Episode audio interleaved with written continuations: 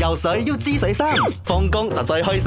講嘢要講真真，唔係講真真。真係好陰功啊！一個人隨住歲月或者係婚姻係可以被摧殘。冇啊，阿明而家頭好耷幸福耷， 好眼開心。講真話嘅，你應該冇咁嘅煩惱嘅。你咁大男人，诶，有咩煩惱咧？即係老婆食剩我呃你食啊！我還好噶，你覺得 係慣咪得咯。 人係會隨自己習慣，然之後變得麻木係啊嘅。嗱，咁啊有高人講過嘅，有一樣嘢咧，同樣做廿一日，你就會變成一個習慣 啦。即係講真真，男朋友係咪理所當然食女朋友食剩嘅嘢哎呢？呀，啊唔係個個女仔都有剩翻嘢 嘅。咁啊係。我有一個舊同事係咪？啊哈係第一擺約會咗，係食五嚿 K F C 啊，喺個男仔面前啊，我哋都嚇到啊！同我講嘅時候，我同我同事講嘅時候，咁我哋問起，咁嗰個男仔冇嚇到咩？係講係講個男仔就係問佢一句啫，你好餓咩？你講係啊，好餓啊！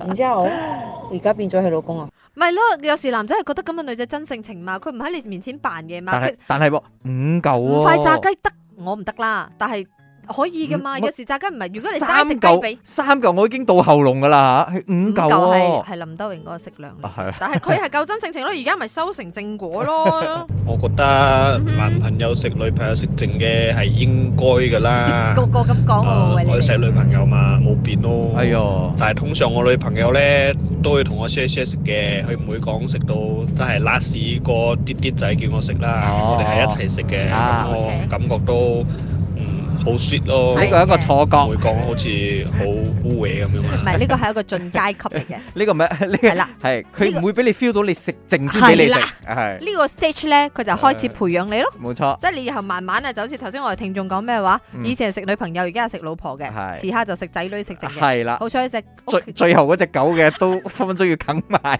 真係講真真嘅，係咪理所當然嘅啫？係咪而家而家我收到嗰啲男仔全部講應該嘅，我唔抗拒嘅，我真心 OK 接受嘅，都食剩女朋友食嘅嘢，佢哋係都會掃晒嘅。唔係講真真為啫，男朋友食女朋友剩低嘅嘢，梗係正常啦係。但係女朋友嫌男朋友肥嘅話，就真係唔正常啦。唔諗諗下係咩原因導致男朋友肥？梗係你哋食多咗啦，你哋食唔通我哋咗質你食咩？係啦，你自己下餐一哦就 skip 咗佢。應該我哋食飯嘅時候就係嗌一份，我食剩你先食埋我嗰個。你唔夠你自己再 top up 啊嘛，唔係你食飽飽，然之後再嚟食我啲飯噶嘛，係你唔啱，你自己唔做多啲運動，你做咩咁唔自愛嘅？睇電視企住睇啊嘛，做咩坐所住有？嘅男人，我想講三個字：辛苦晒。 Yun 吳家家家家，Jack 傻下傻下啦，傻下傻下啦，一至五四到八，陪你放工，聽下歌仔，傾下偈仔，咪啱 channel。